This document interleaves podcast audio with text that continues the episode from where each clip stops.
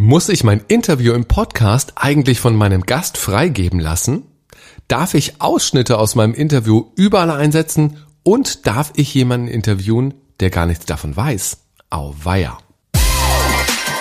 Interviewhelden. Der Podcast für Fragensteller und Antwortgeber. Mit Markus Tirock. Und das bin ich. Und ich bin heute nicht alleine, sondern ich freue mich sehr auf das Thema und das Gespräch. Ich nähere mich nämlich dem Interview heute auf einem Wege, den wir unbedingt kennen sollten, der uns wirklich alle betrifft und über den wir uns wahrscheinlich in den meisten Fällen echt zu wenig Gedanken gemacht haben, beziehungsweise vielleicht sogar noch nie drüber nachgedacht haben. Wir sprechen heute über das Recht beziehungsweise über die juristischen Rechte, die durch Interviews und Podcasts betroffen sind. Es geht also um Abmahnung, es geht um Freigaben, es geht um Straftaten, die wir unbeabsichtigt schneller machen, als uns lieb ist. 30 Minuten Recht mit dem Rechtsanwalt und Fachanwalt für Urheber- und Medienrecht Stefan Dirks aus Hamburg. Hallo, Herr Dirks. Ja, moin, Herr Tirock. Grüße Sie. Jetzt sind ja wirklich ganz wenige Sekunden der Aufnahme rum. Es gab ein kurzes Vorgespräch zwischen uns beiden. Habe ich juristisch jetzt eigentlich schon irgendwas falsch gemacht? Nee, eigentlich, eigentlich bisher nicht. Ja, also wir müssen die Polizei noch nicht rufen. Bisher ist alles grün. Abmahnung noch nicht raus. Hören Sie mit Abmahnung auf, da kenne ich einige Lieder von zu singen. Wie sehr gleicht denn eigentlich so ein Podcast oder ein Interview in Ton und Bild einem juristischen Minenfeld? Also wie gefährlich ist das für uns Fragensteller und Podcastmacher? Sitzen wir tatsächlich immer schon halb im Knast oder können wir da eigentlich entspannt durchgehen? Jetzt müsste ich eigentlich irgendwas sagen, äh, was die Anfragelage erhöht. Ja? äh, Ach, Achtung, Abmahnung. Aber ich glaube tatsächlich, dass die äh, Risiken gar nicht so groß sind und ähm, auch viel geringer sind, als das medial oft den Anschein macht. Ne? Gerade dieses Abmahnwesen oder so äh, ist, glaube ich, in der gefühlten Wirklichkeit ein bisschen stärker als in der echten Wirklichkeit. Klar, man sollte ein paar Sachen beachten, aber man muss, glaube ich, auch keine Angst haben. Sie sind ja selber Podcaster, also Sie sind Mann vom Fach. Ihr Podcast heißt Organ der Rechtspflege, also nicht nur Fachanwalt für Urheber- und Medienrecht, sondern eben auch Medienschaffender. Haben Sie denn schon mal in der äh, Podcast-Szene von so juristischen Auseinandersetzungen äh, was gehört und wahrgenommen?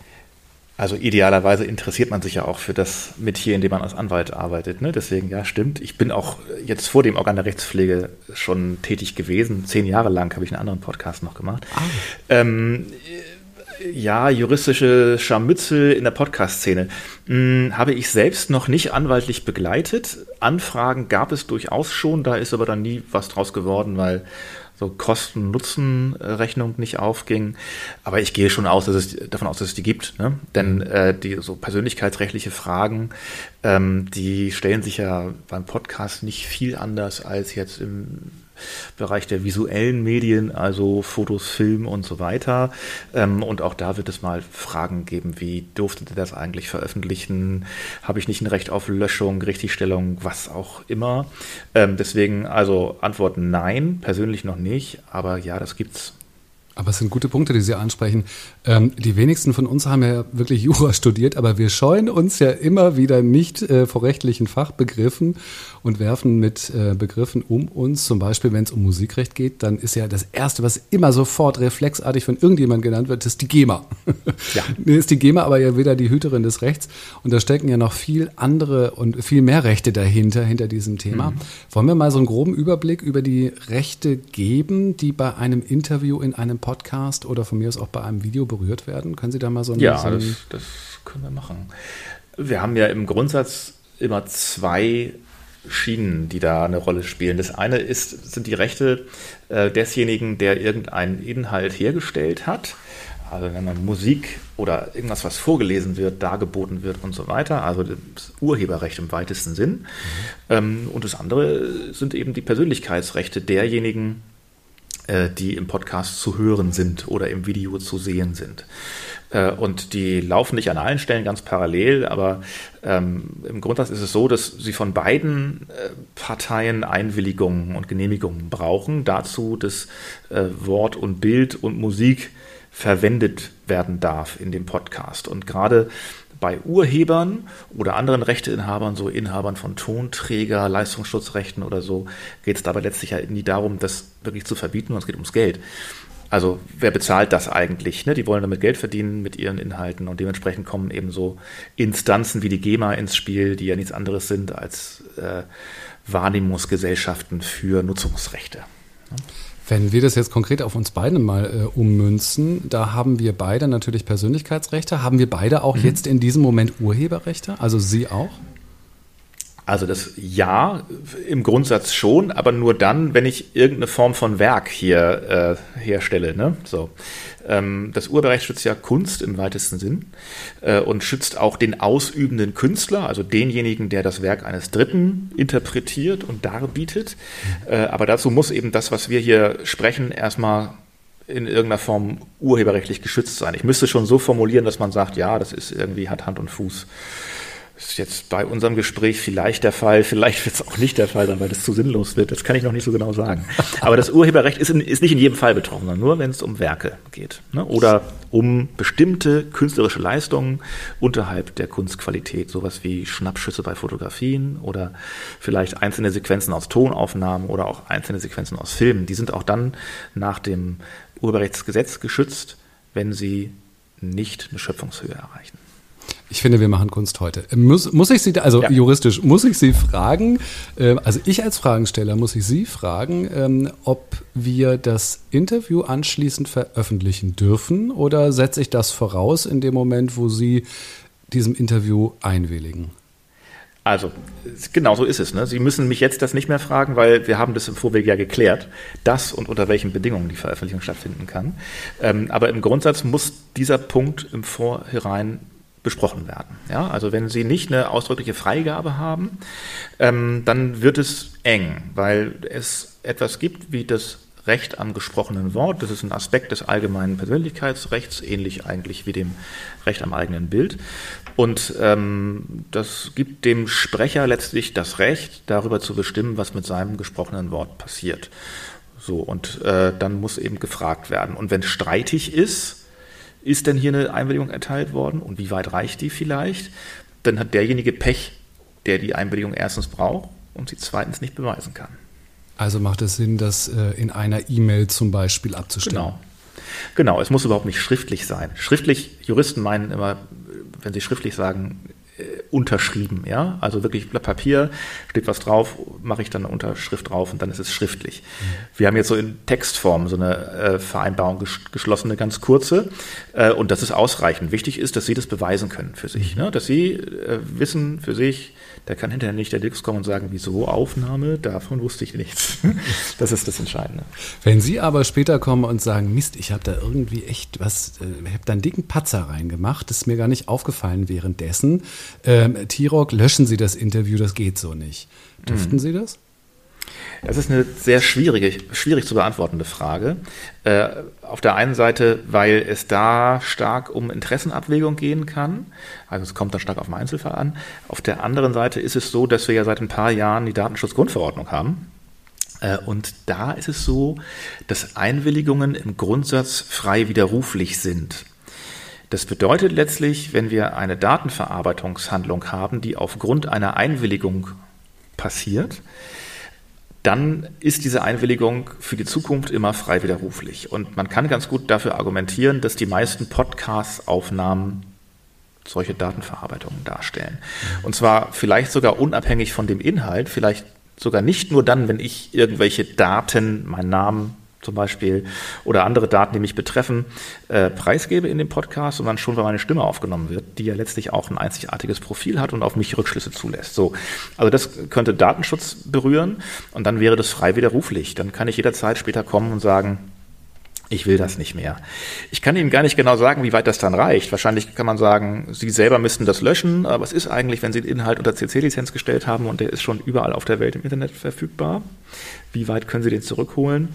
Wahrscheinlich eher gar nicht. Sinnvoll ist es dann, eine Vereinbarung so zu schließen, ne? Mhm. die solche Sachen dann eben auch mit beachtet, dass man eben sagt, äh, ja, ihr könnt das durchaus widerrufen im Nachhinein, aber dann nicht, äh, wenn es sich um Spiegelungen zum Beispiel handelt meines Inhalts, an den ich gar nicht mehr. Ne? Wenn wir ähm, in Deutschland über Printinterviews, also über journalistische Printinterviews reden, dann reden wir ganz schnell auch über den Freigabeprozess. Also mhm. ich führe mit Ihnen ein Printinterview, danach äh, verschriftliche ich das Ganze, ich werde es verdichten, kürzen, wie auch immer umstellen und dann ist es üblich, dass ich Ihnen das vorlege, Sie dann sagen, okay, hier stimmt was nicht, jetzt müssen Sie bitte korrigieren oder die Freigabe erteilen. Ähm, mhm. Ist das auch beim Podcast juristisch üblich? Also es ist erstmal, gelten natürlich die gleichen Regeln grundsätzlich, vielleicht mit Ausnahme der, äh, des Pressekodex, ähm, der nicht unbedingt für einen Podcast gilt. Ähm, und wenn Sie ähm, nicht aufgrund einer Einwilligung äh, Sprache verwenden, sondern aufgrund einer anderen, eines anderen Erlaubnistatbestands, zum Beispiel aufgrund eines berechtigten Interesses oder so, denken Sie mal an Whistleblower, ähm, dann brauchen Sie überhaupt keine Freigaben irgendwelcher Art. Dann müssen Sie nur für sich abwägen, ob Sie glauben, dass die, der Eingriff in die Persönlichkeitsrechte, den Sie mit der Veröffentlichung ohne Einwilligung vornehmen, den Zweck rechtfertigt, den Sie damit verfolgen. Ja, also zum Beispiel das Aufdecken eines Missstands oder sowas. Mhm. Ähm, bei der Einwilligung selber ist es so, also Sie, Sie müssten streng genommen nicht hinterher das Interview, was Sie führen, auch dieses hier nicht, ähm, zur Freigabe vorlegen. Das müssen Sie auch bei einem Print-Interview nicht. Nur ähm, tragen Sie das Risiko, ähm, dass Sie auf eine Art jemanden wiedergeben, ähm, wie der nicht wiedergegeben werden will. Und vielleicht können Sie das gar nicht beweisen, dass das genau so gesprochen wurde. Ja? Also äh, gerade beim Print-Interview läuft eben nicht immer ein äh, Diktiergerät mit. Ähm, und deswegen ähm, ist es aus Sicht des Interviewführenden auch durchaus sinnvoll, die äh, Schlussfassung nochmal vorzulegen, damit äh, solche Missverständnisse gar nicht erst aufkommen. Ähm, etwas anderes ist es aber, wenn man sich vorher geeinigt hat. Ja? Also wenn ich zum Beispiel, das können wir auch ruhig offenlegen, wenn ich äh, Ihnen vorher sage, Herr Tirok, ich mache gerne mit bei Ihrem Podcast, aber das tue ich nur unter der Voraussetzung, dass Sie mir das vorlegen, im Nachhinein zur Freigabe, weil ich zum Beispiel befürchte, irgendwelche rechtlichen Schlussfolgerungen im Eifer des Gefechts zu treffen und die sind gar nicht haltbar, ja, das würde ich gerne vermeiden, ähm, dann äh, lassen Sie sich ja darauf ein und haben ja einen Vertrag darüber äh, geschlossen. Ne? So, und dementsprechend ähm, ist es dann auch so. Und der Aber ist dann könnte, bindend? Der ist dann bindend, genau. Mhm, okay. Ähm, wenn der nicht bindend wäre, dann würden wir das, das Gespräch ja jetzt nicht führen. Denn dann hätten Sie ja gesagt, okay, dann eben nicht.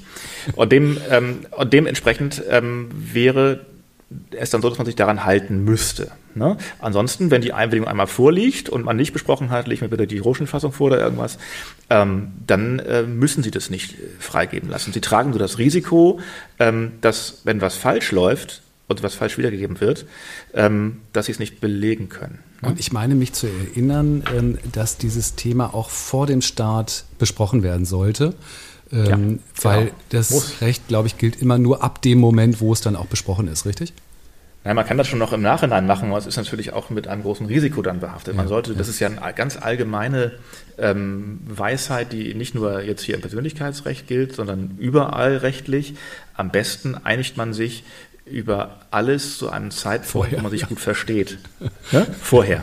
Weil hinterher, wenn, der, wenn man sich anfängt zu streiten, dann will auf einer keiner mehr was gehört und gesagt haben und dann ähm, macht man die Augen zu und sieht nur noch die eigene Seite. da haben Sie recht.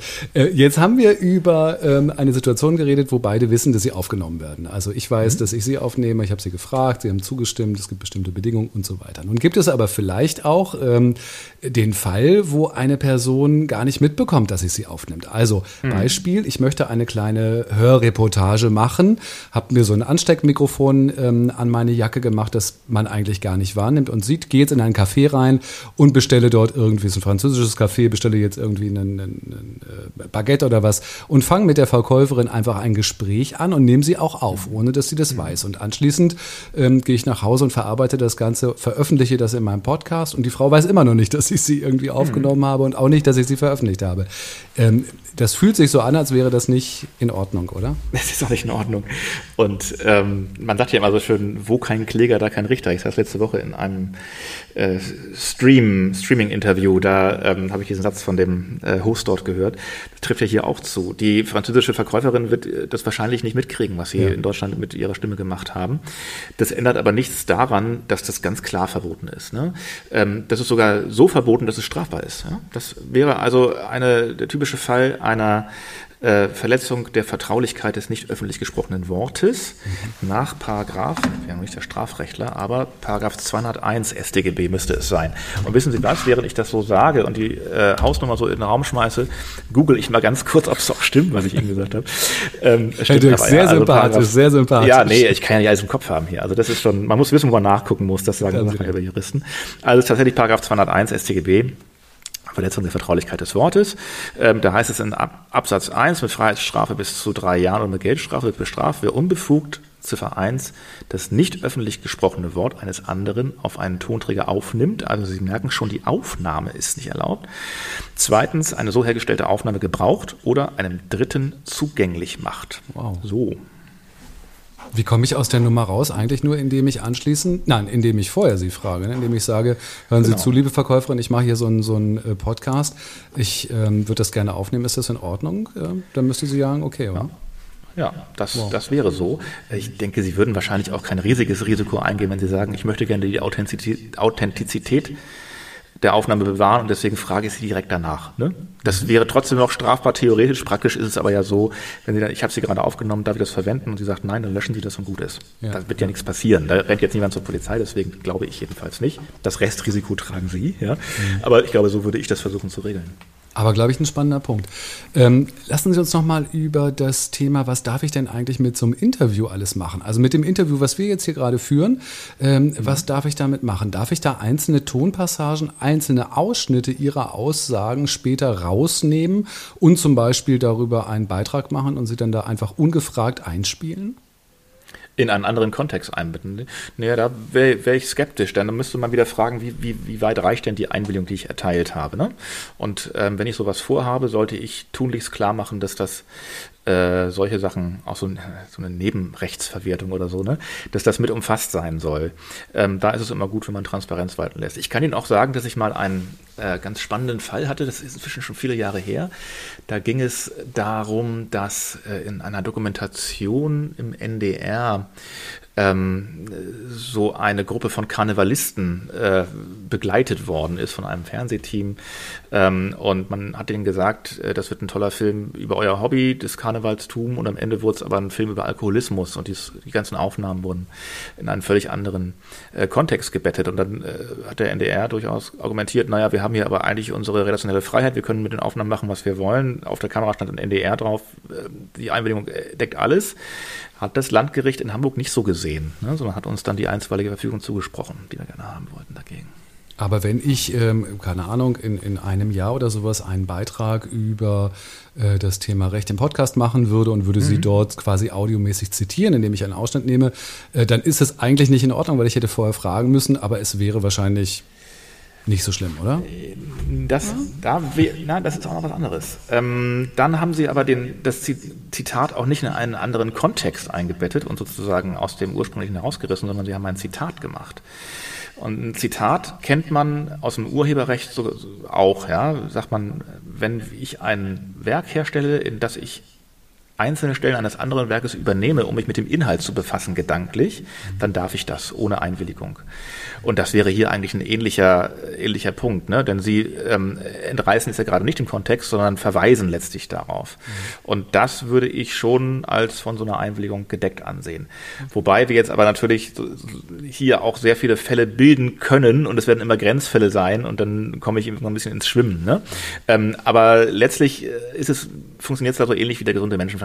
Was hat der Interviewter eigentlich vorhersehen können, was mit dem Ganzen passiert, was er jetzt hier aufnehmen lässt. Ne? Da wäre ich bei so einem Verweis, also Sie verweisen in Folge 33 auf das Interview äh, aus Folge 11 und spielen das nochmal ein, würde ich sagen, ja, das ist schon noch mit umfasst. Ist ja eigentlich für den Interviewten auch egal, ob das ähm, einzeln irgendwo nur rumliegt auf dem Webserver oder dann nochmal eingebettet wird. Wenn Sie das aber in einen völlig neuen Kontext einbauen, zusammenschneiden, als äh, Collage, wie auch immer, äh, machen, da hört es dann auf. Mhm. Und wenn ich jetzt irgendwie vorhabe, weil wir so ein mega grandioses Gespräch hier führen, dass ich damit mhm. reich und berühmt werde und da einfach, ich mache eine Transkription und, und pack das in mein Buch. Äh, ungefragt mhm. und verdiene damit Geld und sie kriegen kein Geld davon ab. Ist wahrscheinlich nicht in Ordnung, oder? Nein. Und da gilt das, das sozusagen, was ich gerade gesagt habe, können Sie da ja übertragen. Ne? Damit musste ich nicht rechnen. Und wenn ich damit gerechnet hätte, hätte ich vielleicht mit Ihnen darüber gesprochen, äh, wie eigentlich die Gewinnbeteiligung aussieht. Obwohl wir tatsächlich ja ähm, ein bisschen differenzieren müssen zwischen dem Unterlassungsanspruch und dem Vergütungsanspruch. Ne? So, das sind ja schon unterschiedliche Dinge. Einmal die Frage, dürfen Sie das überhaupt oder dürfen Sie es nicht? Und das Zweite ist, was kriege ich eigentlich an Geld, wenn Sie das trotzdem machen? Ne? Äh, so, und in beiden Fällen würde man wohl sagen, also sie dürfen es nicht, ohne dass wir darüber gesprochen haben vorher. Und ähm, es gibt wohl einen Lizenzschadensersatz. Wie hoch der dann ist, weiß ich jetzt nicht. Ganz schön hoch ja, wahrscheinlich. Man muss aufpassen, wenn man mit einem Rechtsanwalt ja, ein Interview führt. Das unbedingt. ist nicht so einfach. Ähm, wir haben ja gerade von Zitratrecht und so weiter gesprochen. Jetzt nehmen wir mal an, mhm. ich würde hier in unserem Interview einen O-Ton, ein Statement von der Bundesministerin für Verbraucherschutz, ja. Frau Lamprecht, einspielen. Und ich habe mir einfach diesen O-Ton, weiß ich nicht, hat sie vielleicht gestern in der Tagesschau was gesagt oder was, habe ich so mitgeschnitten, um Ihnen das jetzt vorzuspielen und würde sagen, Herr Dirks, was halten Sie davon? Dürfte ich das? Ähm, ja, das ist, das ist interessant, weil da kommt ja noch ein anderer Punkt mit rein. Ähm, es gibt ja dann vielleicht noch ein Recht des, der Sendeanstalt oder so an diesem, dieser Aufnahme, ne? So, und streng genommen müssten Sie die, denke ich, fragen. Frau Lamprecht selber müssen Sie wohl nicht fragen, weil die hat sich in die Pressekonferenz gestellt, die ist damit einverstanden, dass das alles aufgenommen wird, deswegen macht sie das. Deswegen Haken dran, Frau Lamprecht können Sie nehmen. Wenn Sie selber aber nicht in der Pressekonferenz waren und sich nicht selber aufnehmen konnten, dann ähm, ist es streng genommen rechtlich sehr schwierig, aber man muss auch ganz klar sagen, da kommt Ihnen natürlich nie einer drauf, ne? Wenn Sie da Schnipsel nehmen. Das sagen Sie. ja, das sage ich, aber ich sage es auch, weil man so beraten muss. Ja, okay. ich fordere niemanden, na, ich fordere niemanden zu Straftaten auf. Aber wenn Sie den Anwalt fragen, dann fragen Sie ihn ja nicht immer nur, zähl mir bitte mal auf, was ich alles nicht darf. Ja, ähm, das äh, macht keinen Sinn.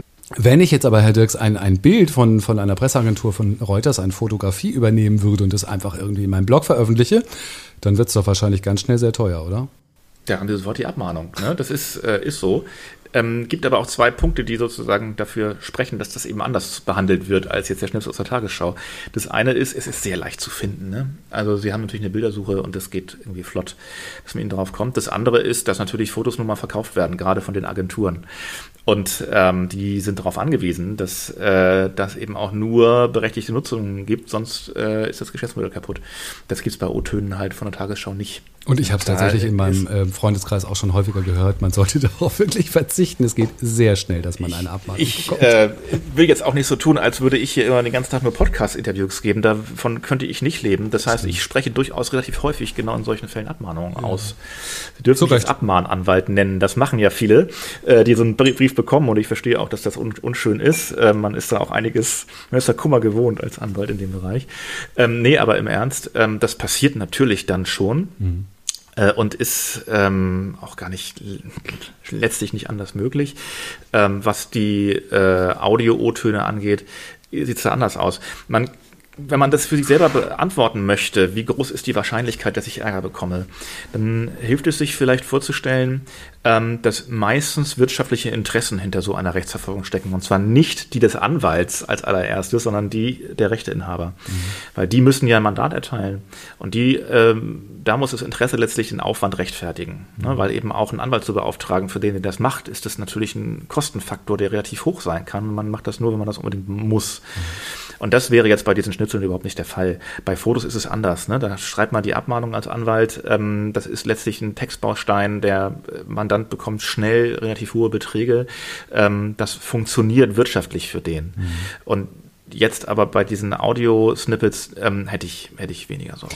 Wie ist denn das? Also wir reden ja jetzt gerade über Rechte von Dritten. Wie ist denn das bei Reaction-Videos? Das gibt es ja ganz häufig bei YouTubern zum Beispiel, die mhm. eben Ausschnitte von anderen zeigen ähm, und sich dann da irgendwie drüber lustig machen oder, oder was auch immer. Also ähm, ja. dreh es mal um, wenn ich jetzt äh, als Medientrainer möchte ich was über, über Rezo, über seine Veröffentlichung, über der Zerstörung der Presse zum Beispiel, möchte mich damit ja. irgendwie auseinandersetzen und nehme mir einfach Ausschnitte davon. Ohne ihn vorher zu fragen. Darf ich das? Da haben Sie tatsächlich das Zitatrecht, was Ihnen da beiseite steht. Und, wenn, wenn ähm, ich beim Thema bleibe, ne?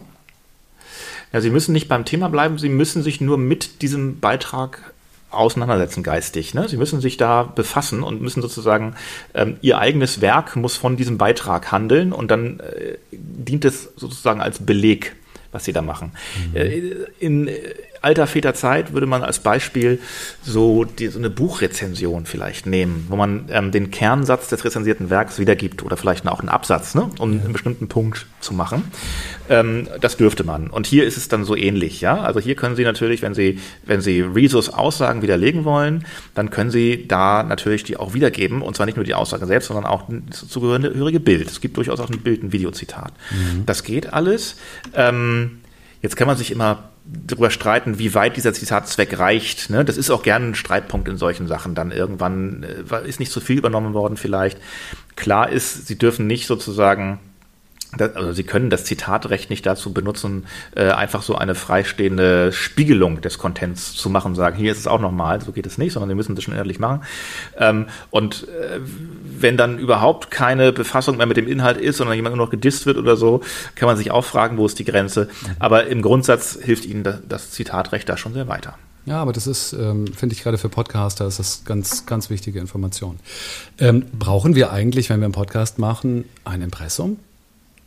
Ähm, ja, und ich habe noch ganz kurz einen Hinweis zu geben zum Zitatrecht. Gerne. Es ist noch wichtig, dass man nicht nur ein Zitatrecht hat, sondern es auch richtig ausübt. Das heißt, dazu gehört die Quellenangabe. Ne? Das ist ganz wichtig, nur dann wird es ein Zitat. Und die Quellenangabe kann ich auf einem, ähm, also könnte ich die in die Show Notes reinsetzen oder muss ich die, wenn ich zum Beispiel jetzt im Podcast bin, muss ich das tatsächlich auch auf der verbalen Ebene machen? Da gibt es keine, keine festen Regeln. Ich würde okay. sagen, die Shownotes, die dürften hier ausreichen. Na, obwohl, da müssen wir eins, wenn die Shownotes mit dem RSS-Feed ausgeliefert werden, würde ich jetzt sagen, dann reicht es wahrscheinlich aus. Wir müssen ja an Dinge denken wie Spotify oder so, wo ja, die nicht wo sie vielleicht werden, ne? Richtig. Ja. Dann wäre es schwierig. Ne? Deswegen besser ist es im, äh, im Audio selber. Oder wie gesagt, ich, man müsste halt sicher gehen, dass auch bei den externen äh, Podcatchern und so, dass das angezeigt wird in irgendeiner ja. Form. Äh, dann passt das ganz gut. Ich habe ja eben das Impressum schon angesprochen. Also wir reden jetzt über Text sozusagen, was ja mhm. meistens in den Shownotes hinterlegt ist. Brauche ich als Podcaster ein Impressum? Ja, Sie brauchen ein Impressum. Sie machen ja letztlich auch ein Telemedium. Mhm das ist nicht viel anders zu beurteilen als die Webseite. Ob nun nach TMG oder nach Rundfunkstaatsvertrag, das ist ähm, letztlich nimmt sich nicht viel. Ähm, es gibt ja diese Ausnahmen, wenn Sie so wollen, für so irgendwas, was völlig Privates oder so, aber das ist auch, die Grenze ist sehr fließend in dem Augenblick, wo Sie sich im geschäftlichen Verkehr und ein bisschen anderen äh, ja, Interessentenkreis als nur Oma und Opa haben, sollten sie ein Impressum haben, ganz normal, wie es in Paragraph 5 TMG auch drin steht. Ne? Also mit Name, ladungsfähige Anschrift, kein Postfach, eine Kontaktaufnahmemöglichkeit, ähm, und dann äh, vielleicht auch noch, na, wenn Sie Geld verdienen, eine Umsatzsteuer-ID oder so. Ne? Sowas müsste alles mit ja. Kann ich das als, als Verlinkung machen oder muss das tatsächlich äh, in dem Podcast dann auch verschriftlicht sein? Also in Nein, das können, Sie als, das können Sie als Verlinkung machen, okay. wobei natürlich dann aber wieder die, ähm, die das Problem eventuell auftauchen könnte, dass das nicht mit ausgeliefert wird, ihre Verlinkung ja. bei irgendwelchen Dritten. Ja, es gibt so eine Regel, ähm, die der BGH schon vor vielen Jahren aufgestellt hat, das ist die sogenannte Zwei-Klick-Regel. Also das mhm. muss immer so mit zwei Klicks äh, muss von jedem Inhalt aus das, das Impressum erreichbar sein. Mhm. Deswegen reicht es ja auch aus, wenn Sie meinetwegen mehrere Kanäle haben. Sie haben einen Blog, Sie haben einen Podcast, Sie haben eine Facebook-Seite oder so äh, und eine Webseite. Das können Sie alles zentral irgendwo vorhalten, die Daten und dann drauf verlinken. Das geht schon. Nur achten Sie halt darauf, dass es in jeder äh, Situation gut erreichbar ist. Ja. Prima. Ähm, und zum Schluss noch ein mega wichtiges Thema äh, und eine Frage, die ist eigentlich eher eine rhetorische Frage, aber trotzdem wundert sie mich eigentlich, dass sie so, so, also gerade in der Podcast-Szene auch nicht also aus meiner Wahrnehmung nicht so richtig ähm, umgesetzt wird. Wir müssten doch eigentlich auch beim Podcast eine Kennzeichnungspflicht für Werbung haben, oder? Wir Selbstverständlich. Selbstverständlich. Die gibt es auch. Die, also da können Sie den Konjunktiv streichen. ähm, genau wie alle anderen Medienproduzenten müssen Sie redaktionellen Inhalt und bezahlte Kommunikation trennen. Das ist ja auch bei Influencern ein großes Thema inzwischen, genau. ähm, weil es eben auch Gerichte gibt, die sich relativ eingehend befasst haben damit. Und ähm, ja, natürlich, sie müssen kennzeichnen. Und das müssen sie auch dann so machen, dass es jeder mitkriegt. Ne? Also es muss am Anfang passieren, ne? vielleicht in den ersten 60 Sekunden. Und dann am besten am Ende nochmal für die Leute, die erst zwischendrin einsteigen. Also so, dass sie maximale ähm, Reichweite sozusagen erzielen mhm. für, ihren, für ihre Werbekennzeichnung. Also bei, bei Influencern auf Instagram oder sowas, ich finde, da sieht man das ja sehr häufig, dass die dann eben auch Werbung dort eingeblendet haben. Da gibt es ja auch sehr prominente Urteile drüber und sehr mhm. prominente Menschen, die irgendwie viel Geld zahlen mussten. Ähm, aber im Podcast habe ich das noch nicht so häufig gehört, oder? Äh, also ich äh, kenne Podcaster, die das machen, zum Glück. Ja. Auch welche, die ich dann vielleicht beraten habe dazu. ähm, aber tatsächlich, äh, es spricht sich rum. Es muss sich auch rumsprechen, denn die Zeiten, ähm, zu denen so modernere Medienformen ähm, unter dem Radar der Aufsichtsbehörden liefen und die das alles nicht wussten, dass es sowas gibt und dass die auch keine Ahnung hatten, wie die sich refinanzieren und so, die sind vorbei. Ja? Also die mhm. Landesmedienanstalten ähm, sind auch nicht alle aus dem letzten Jahrhundert, die haben auch ähm, in ihren entsprechenden Abteilungen Mitarbeiter, die mit äh, Internet und allem, was dazugehört, Web 2.0, 3.0 aufgewachsen sind. Das ist da bekannt. Ähm, und dementsprechend haben Influencer ja auch teilweise da schon ein Aufforderungsschreiben erhalten. Übrigens äh, ist da das Wort Abmahnung auch immer, immer so ein Stichwort ähm, diese Verletzung von diesen Kennzeichnungspflichten, das ist auch immer gleich ein Wettbewerbsverstoß, weil man sich ja dadurch Vorteile verschafft gegenüber Mitbewerbern. Ja. Und je nachdem, dem, wie da gerade die Stimmung ist, kann das eben auch mal zu einer wettbewerbsrechtlichen Abmahnung durchaus führen. Ne? Und das ist auch schon passiert. Das ist nicht irgendwie theoretisch von irgendeinem Anwalt, der sich denkt, was passieren kann, wenn alles schief läuft, sondern das ist eine reale Gefahr tatsächlich. Und es ist durchaus schmerzhafter als eine einfache ja, Abmahnung es ist, also es gibt ja einmal eine, eine, eine Ab, also wenn Sie so wollen, eine Aufforderung von der, ähm, von der Aufsichtsbehörde, irgendein, irgendwas abzustellen, ja? Zu ja. sagen, du brauchst jetzt aber meinetwegen hier eine Werbekennzeichnung, wenn du das nicht äh, machst, dann kommen wir mit einem Bußgeld, aber jetzt mach mal. Das läuft ja in aller Regel dann so ab, dass man das klären kann und sagen kann, okay, jetzt mache ich das. Mhm. Wenn Sie eine Abmahnung erhalten wegen eines Wettbewerbsverstoßes, dann kann es sehr schnell wegen der Anwaltskosten, die Ihnen damit aufgegeben werden, extrem teuer werden, einerseits. Und das andere ist, dass diese Ansprüche auf Unterlassung nämlich der Werbung ohne Kennzeichnung, ähm, nicht dadurch erfüllt werden können, dass man den Verstoß sein lässt. Und dann muss man immer so eine Unterlassungserklärung abgeben, mhm. die für jeden Fall weiterer Verstöße immer gleich eine sehr hohe Vertragsstrafe nach sich zieht. Und das äh, ist dann vielleicht ruinös irgendwann. Ne? Deswegen immer schön kennzeichnen. Klar. Herr Dix, ein sehr spannendes Gespräch und äh, vor allen Dingen ein sehr praxisnahes Gespräch für uns Interviewer und uns Podcaster. Äh, müssen wir jetzt zum Schluss eigentlich noch so wie ein Disclaimer machen und den Leuten sagen, also das ist jetzt hier keine ordentliche Rechtsberatung im Sinne von, äh, Sie können sich darauf berufen, sondern Sie müssen Ihre Anwältin oder Ihren Anwalt fragen oder, oder brauchen wir das nicht? Ach, es gibt ja diesen, äh, diesen Spruch, äh, This is not legal advice unless you pay for it. Das äh, gilt hier natürlich auch. Ähm, also für, für, für die nur deutschsprachig ähm, Mächtigen, man kriegt das, wofür man bezahlt hat. Ne?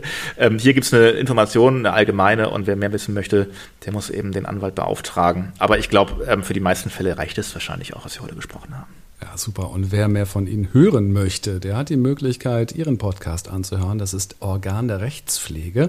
Kontakt gibt es natürlich auch bei mir in den Show Notes. Und ganz zum Schluss, verraten Sie mir, was für einen anderen Podcast Sie früher schon gemacht haben? Das weiß ich nämlich gar nicht. Ja, ähm, ich habe mit dem äh, Datenschützer Henrik Krasemann, der ist vielen auch ein bisschen bekannter, äh, mit seinem YouTube-Kanal Klemmbaustein Lyrik, das ist so ein Lego- Lego Addictive äh, Kanal. Äh, mit dem habe ich auch einen äh, Rechtspodcast gemacht. Jurafunk hieß der. Da haben wir 2006, glaube ich, mit angefangen und 2019 mit aufgehört nach irgendwie 13, 12 oder 13 Jahren, ähm, weil das Format auserzählt war sozusagen und die äh, der Organ der Rechtspflege, der Anwaltspodcast ist ähm, sozusagen das Nachfolgemodell darum. Ähm, davon. Da geht es aber auch nicht nur um Dinge, die Anwälte interessieren, sondern es geht ein bisschen um den Anwaltsberuf. Also auch sehr spannend, glaube ich, für Leute, die da mal mehr wissen wollen. Wie sind die eigentlich wirklich? Sind die eigentlich wirklich so herzlos? Wollen die nur Geld? Wollen die nur Abmahnungen schreiben? Oder vielleicht doch nicht? Aber voll spannend, dass Sie so früh schon Podcast gemacht haben, 2006. Ist sehr ungewöhnlich. Der Name Podcast ist übrigens erst 2004 von Apple geprägt worden. Und ich glaube, ja. die ersten Podcasts in Deutschland gab es 2005. Da sind Sie wirklich irgendwie ganz vorne mit dabei gewesen. Finde ich krass. Ja, ich war ja auch mal Mensch, bevor ich Anwalt geworden bin und habe andere Sachen gemacht. Also ich habe mein erstes Modem auch in den 90ern an den Start gebracht und die erste Homepage auch. So ein bisschen, bisschen Erfahrung ist da. Herzlichen Dank, Herr Dirks. Gerne. Gute Fragen, gute Antworten. Interviewhelden.